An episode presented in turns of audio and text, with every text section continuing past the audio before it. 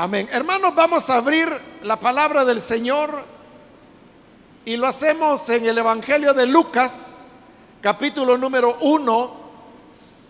La semana anterior leímos los versículos que correspondían en este capítulo 1, pero no logramos cubrirlos, ya que nos dedicamos a hacer como una introducción a estos relatos de, la infancia de Jesús.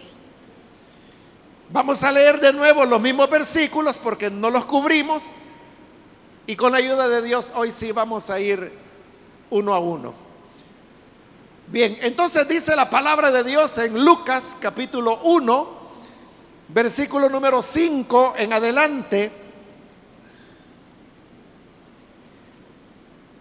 Hubo en los días de Herodes, rey de Judea, un sacerdote llamado Zacarías, de la casa de Abías. Su mujer era de las hijas de Aarón y se llamaba Elizabeth. Ambos eran justos delante de Dios y andaban irreprensibles en todos los mandamientos y ordenanzas del Señor. Pero no tenían hijo porque Elizabeth era estéril y ambos eran ya de edad avanzada. Aconteció que ejerciendo Zacarías el sacerdocio delante de Dios según el orden de su clase, conforme a la costumbre del sacerdocio, le tocó en suerte ofrecer el incienso entrando en el santuario del Señor. Y toda la multitud del pueblo estaba fuera orando a la hora del incienso. Y se le apareció un ángel del Señor puesto en pie a la derecha del altar del incienso. Y se turbó Zacarías al verle y le sobrecogió temor. Pero el ángel le dijo, Zacarías, no temas, porque tu oración ha sido oída y tu mujer Elizabeth te dará a luz un hijo y llamarás su nombre Juan. Hasta ahí dejamos la lectura. Pueden tomar sus asientos, por favor.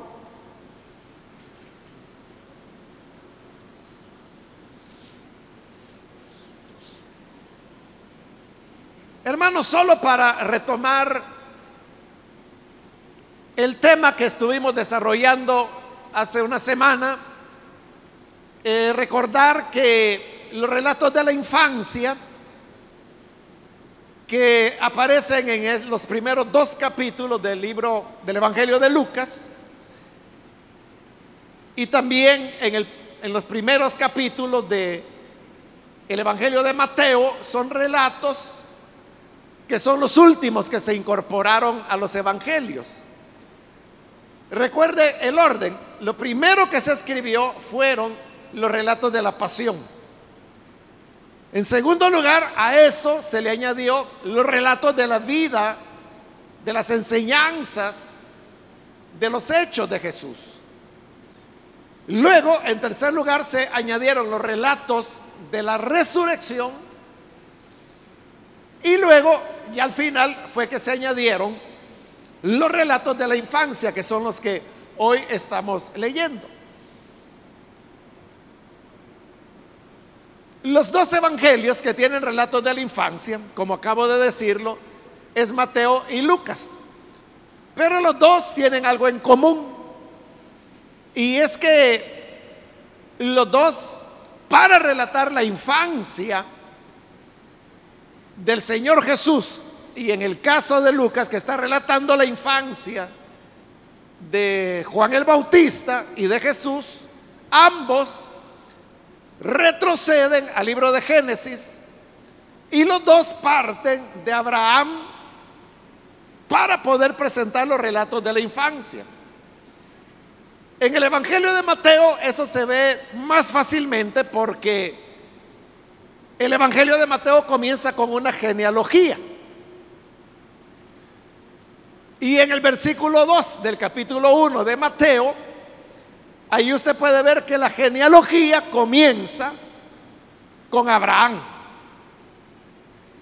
Ese versículo 2 dice que Abraham engendró a Isaac, Isaac a Jacob, Jacob a los patriarcas, y ahí va avanzando hasta llegar al nacimiento de Jesús. Pero está partiendo de Abraham.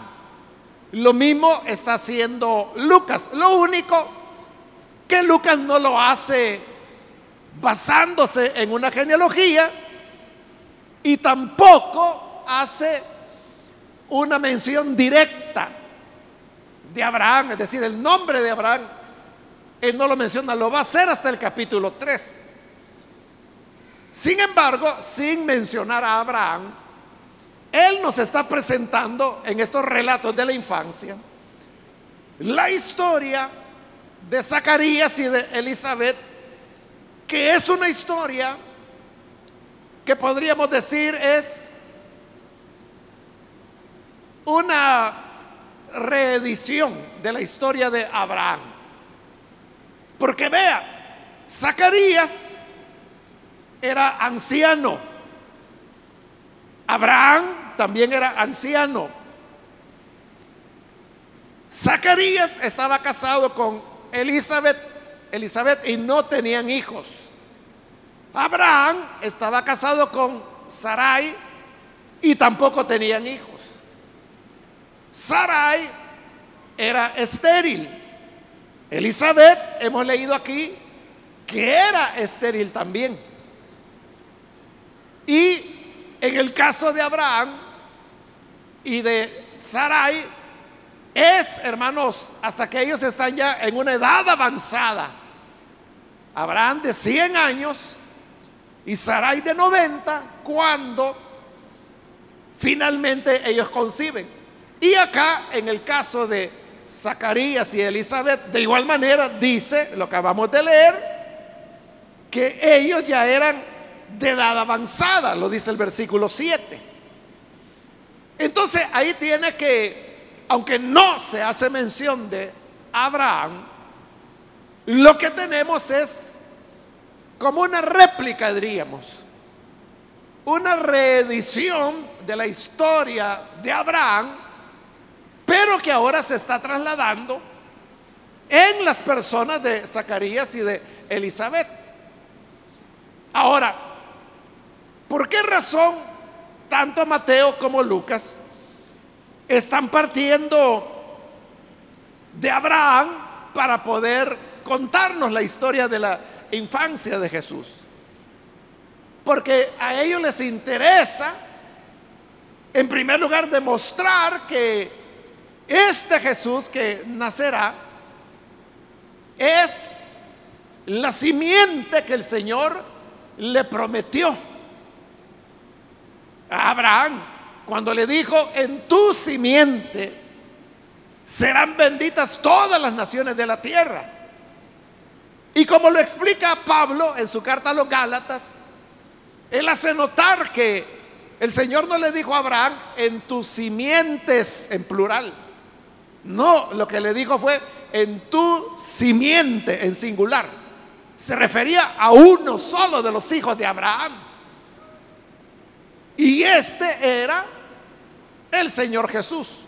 Por lo tanto, la razón por la cual Mateo y Lucas retrotraen el origen de Jesús hasta Abraham es para demostrar eso que él era la simiente que Dios había prometido, el hijo de Abraham, en el cual serían benditas todas las naciones de la tierra.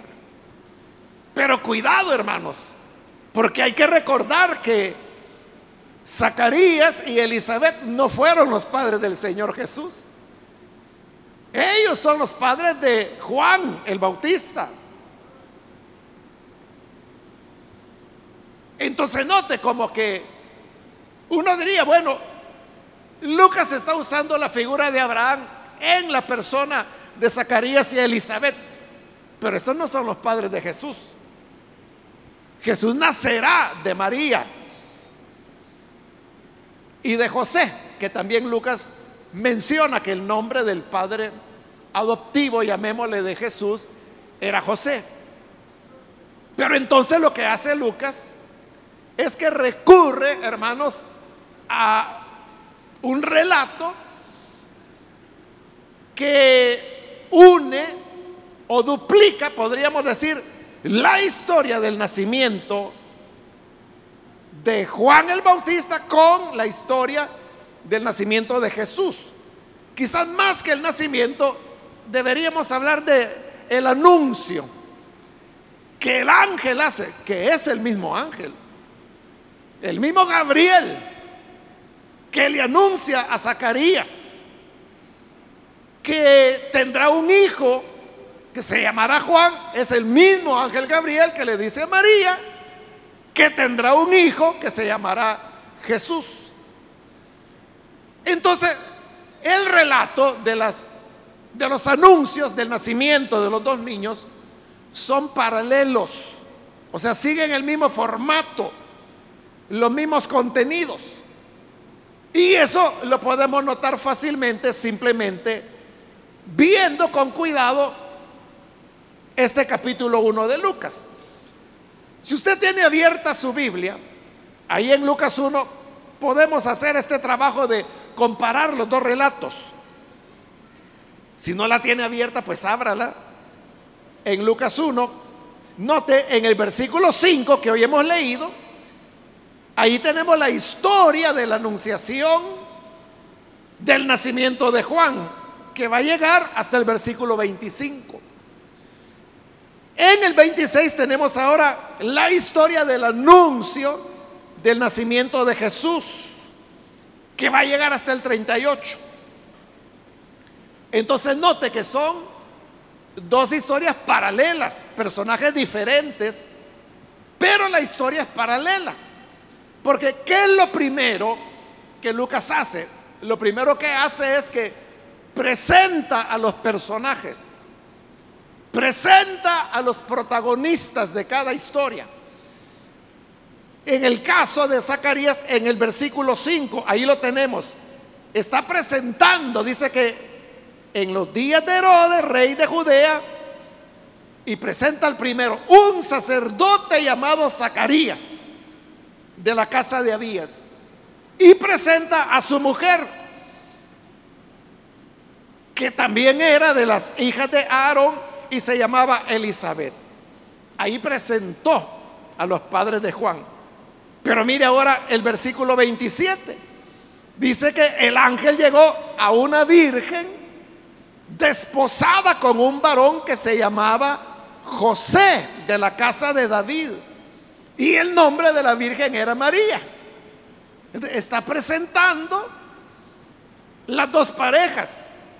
Primero Zacarías y Elizabeth. Ahora José y María. Pero ahí apenas está comenzando el paralelo. Porque luego cuando el ángel se aparece, nosotros no vemos ángeles todos los días. Entonces cuando Zacarías vio al ángel lo que ocurrió es que él se turbó, dice la escritura en el versículo 12. Dice, se turbó Zacarías al verle y le sobrecogió temor. Pero mire ahora el versículo 29, hablando de María. Ella cuando lo vio al ángel, se turbó por sus palabras. Entonces el relato sigue paralelo. Zacarías se turba cuando ve al ángel, María se turba cuando ve al mismo ángel, que como ya le dije, es Gabriel. Pero los paralelos siguen. Cuando Zacarías se turba, el ángel lo tranquiliza. Versículo 13, el ángel le dijo, Zacarías, no temas. Pero hoy mire el versículo 30. El ángel le dijo, María, no temas. es el mismo ángel que le dice, Zacarías, no temas. Y que le dice, María, no temas, porque los dos se han turbado. El relato es paralelo, lo que cambian son los personajes. Pero eso no es todo, porque el ángel ha venido para anunciar que en ambas parejas se va a dar a luz a un niño. En el caso de Zacarías, en el versículo 13, después que le ha dicho, Zacarías, no temas, le dice, porque tu oración ha sido oída y tu mujer Elizabeth te dará a luz un hijo. Ahí le está diciendo, te dará a luz, dar a luz un hijo. Ahora mira el 31, le dice a María, concebirás en tu vientre y darás a luz un hijo. O sea, las mismas palabras que le dijo a Zacarías, que Elizabeth dará a luz un hijo, lo mismo le está diciendo a María, darás a luz un hijo. Pero continúan los paralelos. Y es que el ángel es el que dice cómo se van a llamar los niños que van a nacer. Siempre allí en el versículo 13, hablando a, Zacarías, le dice, no temas, tu oración ha sido oída y tu mujer Elizabeth te dará a luz un hijo. Y aquí viene, llamarás su nombre Juan. Ahora volviendo al 31, cuando está hablando con María, al final del versículo dice, y llamarás su nombre Jesús. Es la misma frase. Lo que cambia es el nombre. Porque a Zacarías le dice, llamarás su nombre Juan. Pero a María le dice, llamarás su nombre Jesús. Pero es el ángel quien está poniendo el nombre. Pero el ángel también le habla a cada uno de lo que será el futuro de estos niños. Y de los dos, el ángel dice que van a ser grandes, grandes delante de las otras personas. En el versículo 15, ahí está el ángel y le dice a Zacarías, hablando de Juan, porque será grande delante de Dios. Ahora mire el versículo 32. Hablando a María le dice, este será grande y será llamado Hijo del Altísimo. Este continúa el relato paralelo. Lo mismo que el ángel le dice a Zacarías que Juan será grande, le dice a María que Jesús será grande. Pero ante el anuncio que el ángel está haciendo, a los dos les toma por sorpresa. A Zacarías y a María más, porque ella ni casada estaba. Estaba comprometida, pero no casada. Entonces los dos tienen preguntas. Y los dos reaccionan con preguntas. En el caso de Zacarías la tenemos en el versículo 18. Dijo Zacarías al ángel, ¿en qué conoceré esto? Porque soy viejo y mi mujer es de edad avanzada.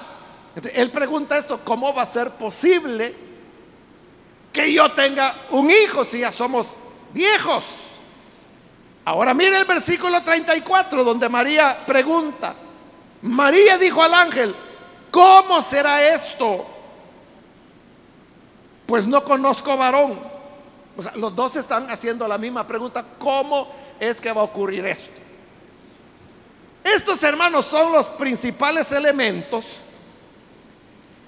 que se notan con facilidad. Hay más detalles todavía, pero estos son los que se notan con más facilidad.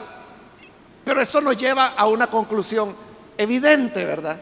Y es de que la estructura de los dos relatos es la misma. Incluso palabras, frases, preguntas, reacciones. Todo es igual. Lo único que va cambiando, como le digo, son los personajes, son los nombres. Lo que no cambia es el ángel, que es el mismo en ambos casos. Es Gabriel. ¿por qué Lucas está haciendo esto?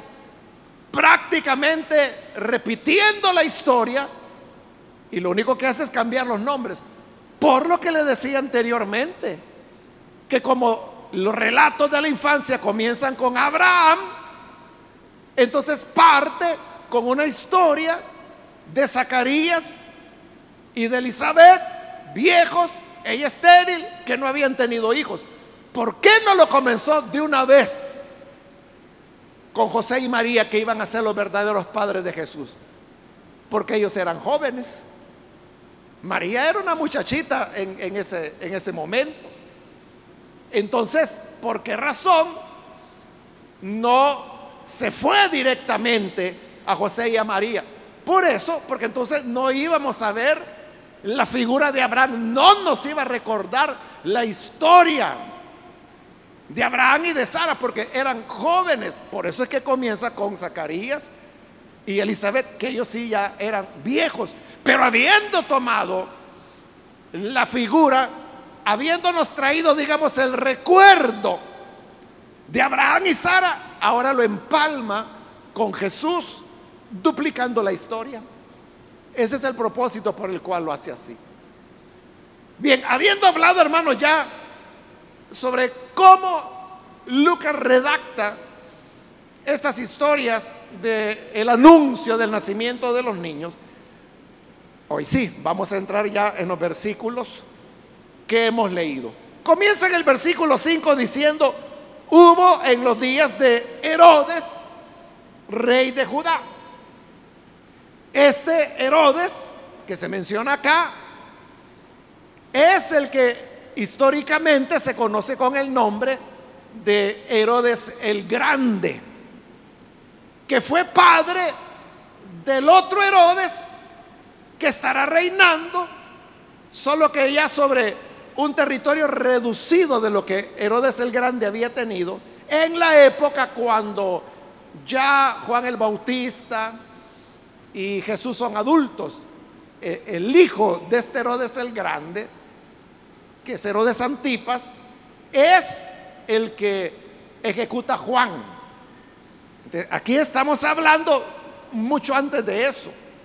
Estamos en la época de Herodes el Grande. Se sabe, hermanos, que Herodes el Grande, e, él tuvo un reino largo desde el año 39 antes de Cristo hasta el año 4 antes de Cristo. Ese fue el reinado de Herodes. Y el nacimiento del Señor Jesús se produjo, hermanos, en el año 4 antes de Cristo. Ahora, esto a usted le puede resultar extraño, ¿verdad? Porque usted dice, bueno, ¿cómo es eso que Cristo nació en el año 4 antes de Cristo? O sea, ¿cómo Cristo va a nacer antes de Cristo? Lo que ocurre es de que hay un error. Hubo un error cuando se calculó la fecha del nacimiento de Jesús. Ese cálculo, hermanos, se hizo siglos después de que Jesús ya había nacido. Entonces cuando el cristianismo cobró fuerza y cuando ya la iglesia estaba bastante establecida, principalmente en lo que era el oriente y el occidente europeo, entonces muchos dijeron, bueno, ¿y entonces cuándo fue que nació Jesús? Entonces comenzaron a calcularlo. Quien hizo el cálculo fue un matemático que lo hizo bastante bien, pero no perfecto, porque se equivocó por cuatro años. Entonces lo que él fijó como lo que sería el, el año cero, en realidad no hay año cero, ¿verdad? Porque está el año uno antes de Cristo y el que sigue es el año uno después de Cristo no hay año cero. Pero eso que él ubicó como el año en el cual Jesús había nacido, él tuvo un error, que fue un error de cuatro años. Entonces, hoy se sabe que Jesús realmente no nació en el año cero, sino que nació en el año cuatro antes de Cristo. Lo cual significa que si en nuestro calendario nosotros contamos los años a partir del nacimiento de Cristo, en realidad no hace 2023 años que Jesús nació, sino que hace 2027 años, porque hay que añadir los cuatro años de error que este matemático tuvo. Bien, habiendo aclarado eso, hermanos, eso es lo que hace que la historia de Lucas concuerde, es decir, con el hecho de que Herodes estaba reinando y ese era su último año de reino, de reinado, y es el año cuando Jesús nace. Ahí concuerda perfectamente la historia bíblica. Entonces, es en esa época cuando dice y comienza la historia que había un sacerdote llamado Zacarías. Y dice que era de la clase de Abías. Si él era sacerdote, significa que pertenecía a la tribu de Leví. Pero bajo la tribu de Leví habían varias familias, varios clanes más bien. Cada clan tenía el nombre de quien había sido como el patriarca, digamos, de ese clan. Y Zacarías pertenecía al clan de Abías.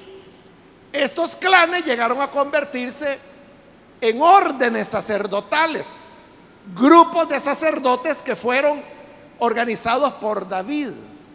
Porque ya en la época de David, que había sido varios milenios antes que esto, ya habían tantos sacerdotes, eran miles, que ya no todos podían servir al mismo tiempo en el templo. Entonces lo que David hizo es que distribuyó a todos los sacerdotes en 24 grupos.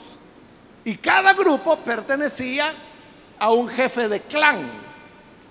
Y lo que hacían era que estos 24 grupos se iban rotando para poder servir dentro del templo. Su servicio duraba más o menos dos semanas. Llegaban, servían por dos semanas y luego se regresaban a su casa esperando a que pasaran los 24 grupos y que les volviera a tocar el turno de ir.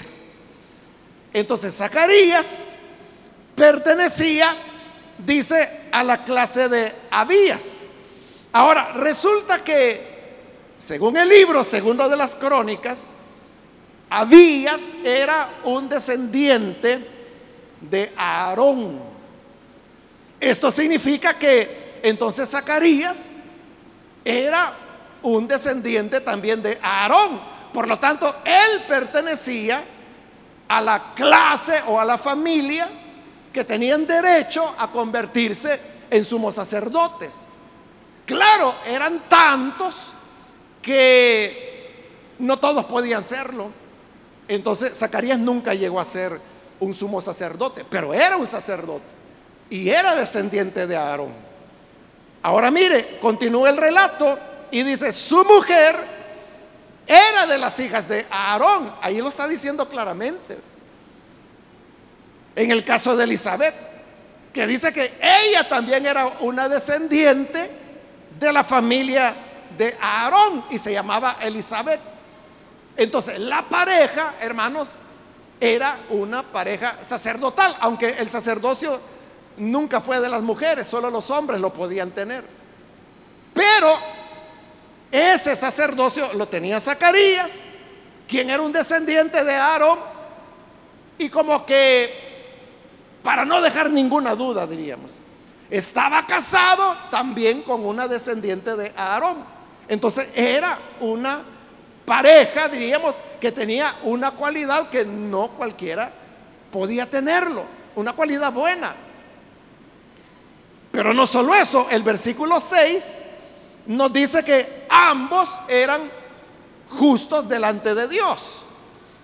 Porque podía ser, hermanos, que algunos pertenecieran a familias sacerdotales, pero llevaban una conducta que dejaba mucho que desear. Como los hijos de Eli. Allá en el libro primero de Samuel, que se nos dice que eran perversos, codiciosos, inmorales, y eran hijos de los sacerdotes, eran familia sacerdotal. Pero en el caso de Zacarías y Elizabeth, dice que ambos eran justos delante de Dios. Ellos eran personas íntegras, eran personas honestas.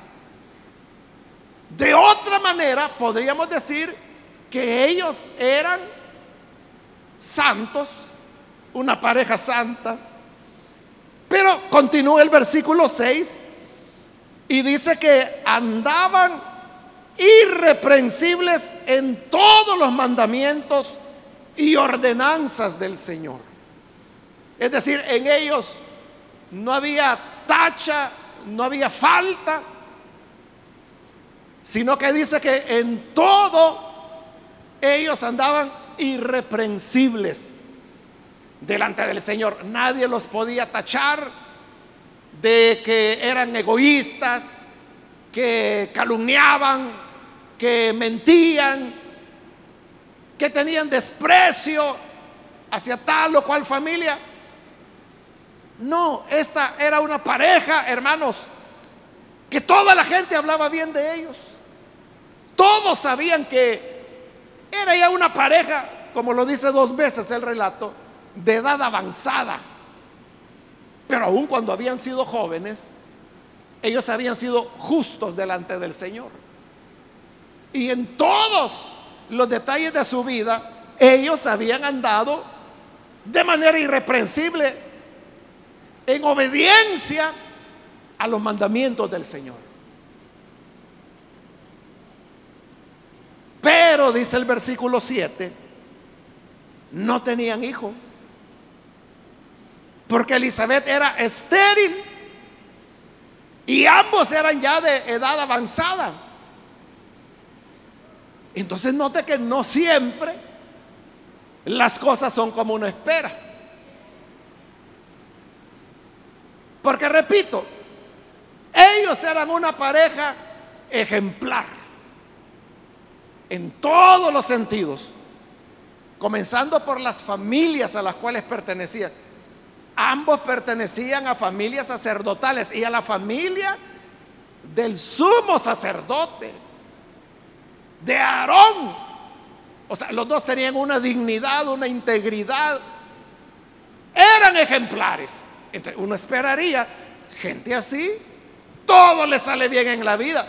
Pero el relato dice, pero no, no, resulta que teniendo todas estas cualidades, siendo justos delante de Dios, siendo irreprensibles en todos los mandamientos y ordenanzas del Señor, sucede que no tenían hijos. Y en la época, hermanos, no tener un hijo era algo mucho más grave que no tener un hijo hoy. Hoy una pareja que se casan y que por alguna razón no pueden tener hijos, les causa tristeza, les causa, hermanos, anhelos de, bueno, oran al Señor. Conmigo han hablado, hermano, bastantes parejas, no sabría decirle cuántas, no las he contado. Pero que vienen y me dicen, hermano, nosotros queremos tener un bebé. Ore por nosotros. Y eso es ahora, pero en la época, el no tener un hijo se consideraba un castigo de Dios.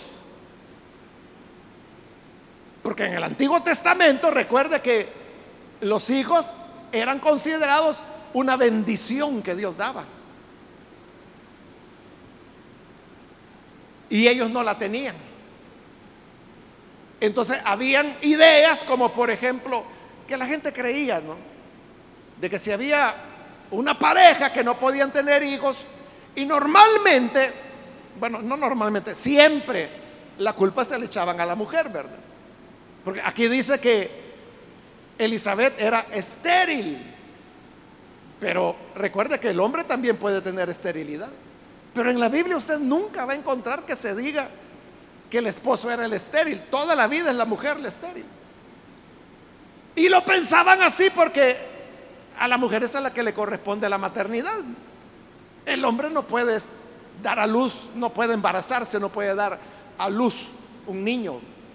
Entonces le echaban la culpa a la mujer. Entonces la idea era que la mujer quizás había cometido un, pecado O como la gente dice, ¿verdad? A saber qué estará pagando. O como dicen los vecinos, ¿verdad? Cara vemos, corazones no sabemos, ¿verdad? Esta Elizabeth se ve tan santa la señora, familia sacerdotal, parecen irreprensibles, pero miren, no tiene hijo. Eso creaba sospechas, críticas, señalamientos. Claro, todo esto era totalmente injusto. Pero eso es lo que el relato nos quiere transmitir. Y ahí tenemos una enseñanza que nosotros podemos y debemos atesorar. Y la enseñanza es esta.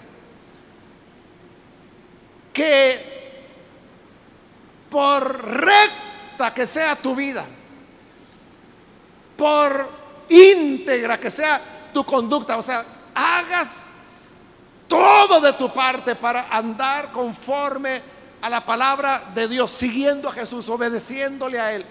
Tus esfuerzos por ser íntegro, excelente, pero eso no garantiza que toda la vida, todas las cosas estarán bien y que nunca habrá problemas.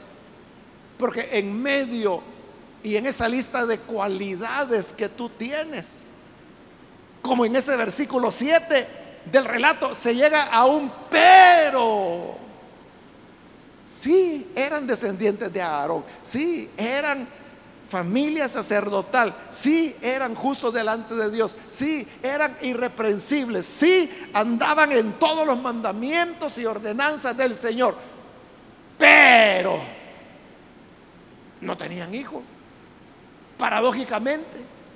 Entonces, a eso me refiero cuando digo, que nosotros podemos y debemos hacer todo lo posible por andar en rectitud, por amar al Señor, por hacer su voluntad siempre. Pero eso, hermanos, no significa que vamos a ser campeones toda la vida y que todo nos va a salir bien y que nunca vamos a tener problemas, que nunca nos vamos a enfermar, que nunca vamos a tener un accidente, que nunca la gente va a hablar mal de nosotros. No, no, no significa eso. En toda historia de un santo o de una santa, siempre habrá algo que uno dice, esto no concuerda. No puede ser que si eran tan íntegros, que algo les saliera mal. Pues sí, sí les salió mal, no podían tener hijos. Entonces nosotros Debemos saber esto, hermanos. Dios no nos ha dado a ninguno una garantía de que vamos a ser invulnerables, que nada nos va a tocar. O sea, Dios no nos ha dicho a ninguno, a ninguno, a ningún hijo suyo. Dios le ha dicho jamás, mira, nunca te vas a enfermar o nunca te van a despedir del trabajo o tú nunca vas a tener un accidente, nunca vas a tener una mala noticia. A nadie el Señor nos ha dado esa promesa. Todos estamos expuestos a que nos vaya mal. Y por eso es que la escritura dice que hay justos a los cuales les va como que si fueran injustos. Y hay injustos ¿Qué les va como que si fueran grandes santos? Todo les sale bien. En el libro de los Salmos hay un salmo donde dice que cuando vio la prosperidad de los malos, dice, por poco me resbalo. Porque entonces ya estaba pensando, ¿y entonces de qué sirve andar en rectitud? Si a los malos les va tan bien, todo les sale como quieren, todo les sale como lo planean están gordos, enriquecidos, prosperan en todo, sus hijos están saludables, están fuertes.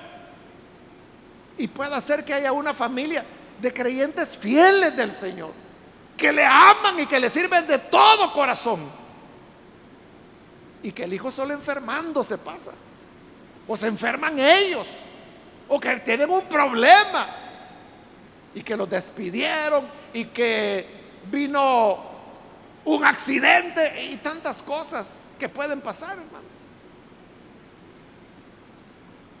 Pero en medio de esas situaciones debemos entender que no nos está ocurriendo, hermanos, nada extraño. Es decir, no podemos decir, quizá yo no soy hijo de Dios. Quizá alguien está pecando dentro de la familia y por eso no va mal. No, ni Zacarías ni Elizabeth pecaban, ellos eran justos, eran íntegros, pero las cosas no les habían ido bien en la vida. Eso puede suceder, pero sabe el que sucedan cosas que uno dice, esto no debería vivirlo una familia o una persona que es un creyente sincero. No debería tener este tipo de problemas, pero se puede dar. Y el punto es que cuando se dé, ahí es donde nosotros no debemos perder la confianza en el Señor. ¿Y la confianza en qué? En lo que Él dice. Y lo que Él dice es que todas las cosas ayudan a bien de los que le aman. Llegará el momento. Estos son los designios de Dios. Muchas veces las cosas no nos salen bien porque es la manera como Dios está afinando nuestra fe todavía más. Para llevarnos a experiencias mayores. Y eso es lo que ocurrió acá. Dice el versículo 8. Aconteció que ejerciendo Zacarías el sacerdocio delante de Dios según el orden de su clase, es decir, llegó el turno para su clan, digamos, para su orden, ir a servir al templo. Y fue, fue a servir en el templo. Pero aún ahí eran muchos y no todos podían hacerlo todos. Entonces, habían privilegios especiales como por ejemplo el de ofrecer el incienso.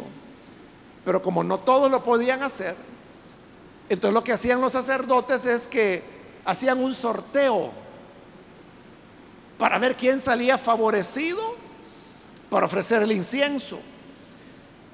Por eso dice el versículo 9, conforme a la costumbre del sacerdocio, esa era la costumbre, porque Moisés no lo había mandado en la ley, pero era la costumbre a partir de David le tocó en suerte ofrecer el incienso a Zacarías. Y esto le permitía entrar en el santuario del Señor, es decir, en el lugar santo que era donde estaba el altar del incienso. Eran tantos sacerdotes, hermanos, vuelvo a repetir, que la oportunidad de entrar para ofrecer el incienso si la persona tenía la bendición de Dios, podía ser que le tocara una vez en la vida. Y había algunos que no les tocaba nunca. O sea, nunca le caía la, la suerte, como dice ahí el Evangelio de Lucas, de ofrecer el incienso. Pero ahora Zacarías, que ya es un viejo, ya está anciano, quizás él ya había perdido la esperanza. Hermano, ¿cuántas veces él no habría ido a servir en el templo. ¿Y cuántas veces en su vida? Porque ellos comenzaban a servir a partir de los 20 años. A partir de los 20 años el sacerdote empezaba a servir. Entonces, ¿por cuántas décadas él había participado del sorteo y nunca? Pero en esta ocasión le corresponde a él y le dicen, bueno, ahora te corresponde, vas a entrar. él sabía que era la única vez en su vida que iba a entrar al lugar santo y que iba a poder ofrecer el, el incienso. Entonces lo hace y cuando ya está dentro, dice el versículo 10, toda la multitud del pueblo estaba afuera orando a la hora del incienso. Esto ocurría dos veces en el día, por la mañana y por la tarde. Entonces mientras el sacerdote ofrecía el incienso, el pueblo se reunía para orar. Y todos, dice la multitud, estaba afuera orando. Y cuando Zacarías entra para quemar el incienso en el altar, dice el versículo 11, se le apareció un ángel del Señor. En este momento todavía no se nos dice el nombre, va a aparecer más adelante. El ángel mismo le dice, mira, yo soy Gabriel, le dice. Pero en este momento no sabemos su nombre, solo dice, es el ángel del Señor que estaba a la derecha del altar del incienso. Cuando Zacarías lo ve, se asusta, porque como le decía hace un ratito, hermanos, ¿con qué frecuencia vemos ángeles nosotros? Hermanos, quizás nunca, ¿verdad? Hemos visto un ángel. Y quizás nuestra vida va a terminar y no vamos a ver un ángel. Zacarías también, él nunca había visto un ángel. Pero ahora ve que es que adentro no podía estar nadie más que él. Solo el sacerdote, uno podía entrar. Y específicamente para ofrecer el, incienso y luego retirarse. Pero encuentra que ahí está otro hombre que es un ángel. Entonces cuando lo ve, dice que se turbó, se asustó. Le sobrecogió temor porque ¿cómo debe uno reaccionar delante de un ángel? Pero entonces es cuando el ángel le habla, versículo 13, y le dice, Zacarías, no temas, porque lo ve que está temblando de miedo. No temas, porque tu oración ha sido oída. Es decir, que Zacarías y de seguro Elizabeth habían orado y orado, hermano, desde que se casaron por tener un hijo. Y habían pasado las décadas. Ahora eran ancianos ya, eran de edad avanzada. Entonces ya prácticamente la esperanza era perdida. Quizás seguían orando. Porque como lo dijimos, su caso es el mismo que Abraham y Sarai. Entonces quizás por eso, de que a los 100 años Abraham había tenido el hijo de la promesa y Sara a los 90. Quizás por eso seguían orando. Pero el ángel le dice, el Señor oyó tu oración. El Señor oyó tu oración. Hermanos, las oraciones no siempre el Señor las va a responder cuando nosotros queremos o tan pronto como quisiéramos. Porque el tipo de respuesta a la oración que a nosotros nos gusta, son las respuestas inmediatas, ¿verdad? Las respuestas instantáneas, que uno le pide algo al Señor y ahí viene eso. Ese tipo de respuesta nos gusta. Pero Zacarías y Elizabeth, hermanos, quizás habían orado por, no sé, 40 años, algo así. Depende qué edad tuvieran en esta época. Y no habían podido tener hijos. Pero que las décadas hubieran pasado no significaba que el Señor los había olvidado. Hoy el ángel está diciendo, tu oración ha sido oída. Y no solo la ha escuchado el Señor, la va a responder porque tu mujer, Elizabeth, te dará a luz un hijo. Y cuando nazca, pónganle por nombre Juan. Entonces, todo, hermanos, obedecía a un designio del Señor. Dios todo lo tenía diseñado. Dios tiene un tiempo para todo. Y nosotros sabemos, y si no deberíamos saberlo, que nuestros tiempos no son los de Dios. Cuando llegue el momento de Dios, hermanos, y quizás para eso tendremos que haber esperado, no sé, quizás horas, o días, o semanas, o meses, o años, o como estos ancianos, décadas quizás de esperar. Pero cuando llegue el momento de Dios, todo comienza a encajar. Todas las piezas comienzan a caer en su lugar y la voluntad de Dios se manifiesta y se cumple su propósito. Así que el designio de Dios estaba siendo cumplida en esta pareja. También se cumplirá en tu vida. Pero recuerda, por íntegro que seas, habrán peros. Habrán cosas que, que, la gente va a decir, este hermano siendo tan bueno, ¿cómo es que le pasa esto? Esta hermana es tan entregada y cómo es que la tratan de esta manera. Uno dice, no la merece y no, no lo merecen. Pero lo que ocurre es que en todo eso hay propósito de Dios. Pero un día el Señor le dará el gozo y la victoria a los que lo merecen. Por eso es que vamos a ver a Zacarías bendiciendo al Señor cuando ya Juan nace. Eso lo vamos a ver más adelante. Y vamos a ver a María también bendiciendo al Señor.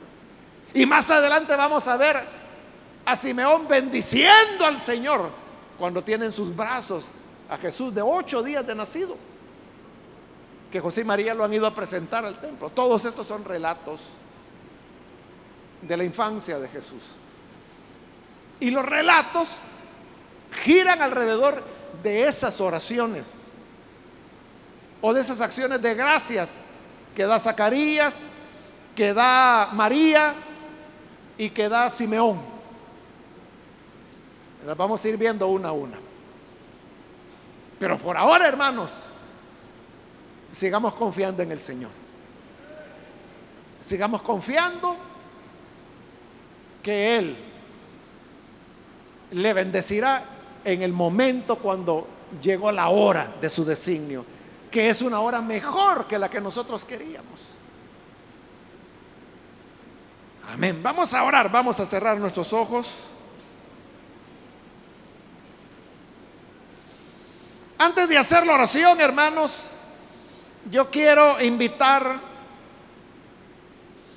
a aquellas personas que todavía no han recibido al Señor Jesús como su Salvador. Pero ahora usted ha escuchado la palabra y al escucharla,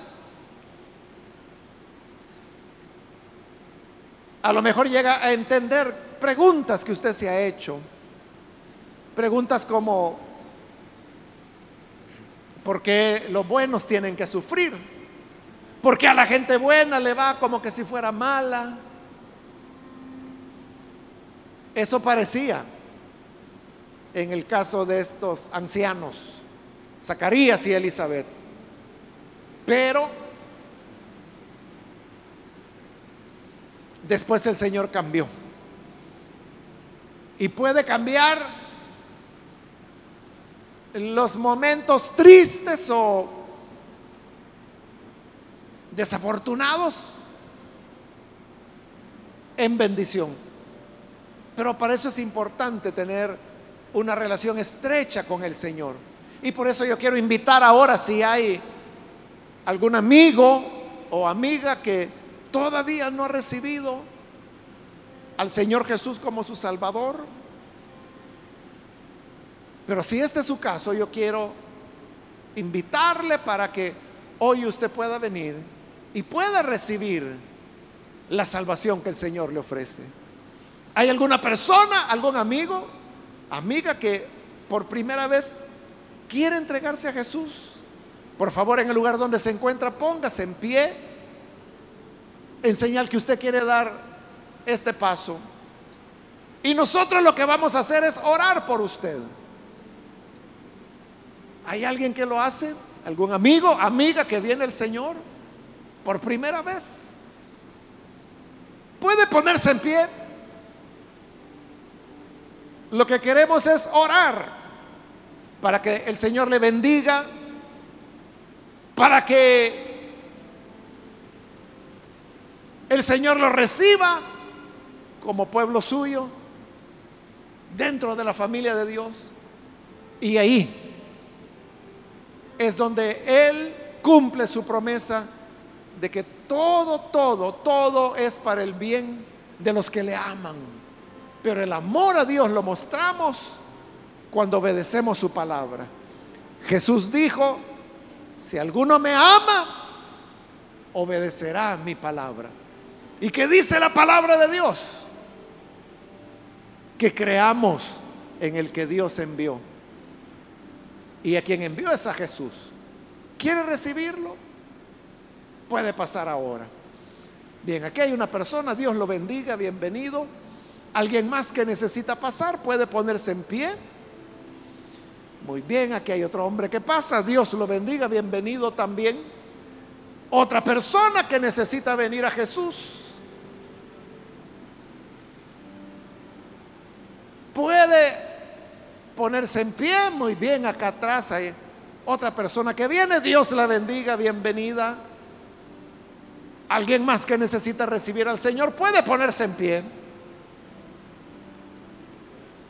Es un momento para venir.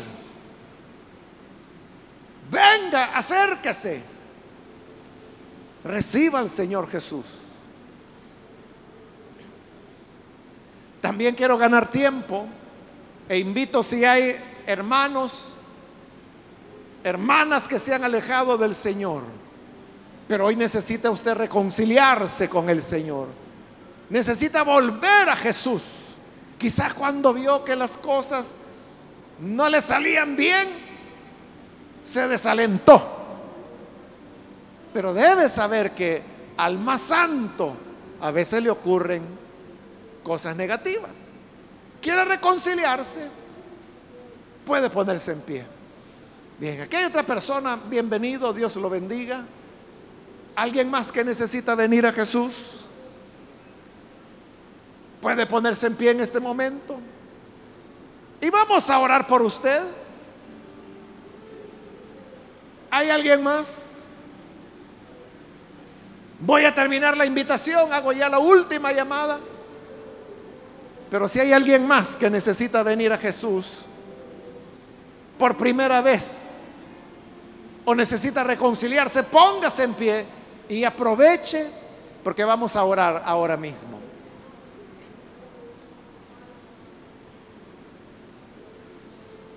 A usted que nos ve por televisión también le invito para que se una con estas personas que están aquí al frente, reciba al Señor orando con nosotros.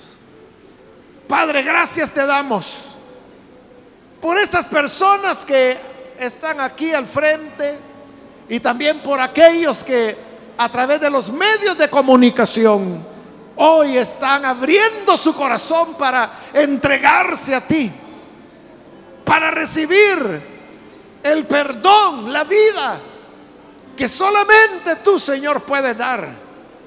Te ruego, Padre, que bendigas a los que hoy se entregan o se reconcilian contigo. Gracias porque tú has enviado tu palabra.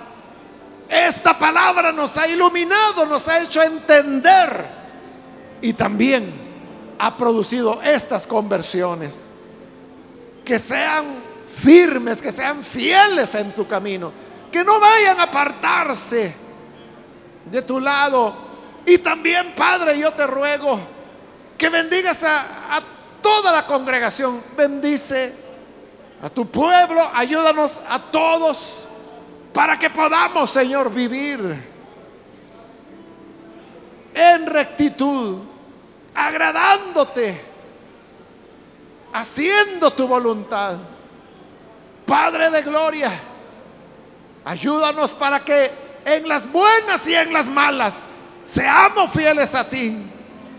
Ayúdanos a entender que tú no, no nos has prometido inmunidad, que cualquier cosa puede sorprendernos y dañarnos. Pero sí sabemos que cuando tu designio se cumpla, llegará la hora de nuestra redención y el momento en el cual nuestra tristeza será cambiada en gozo. Que así sea, Padre.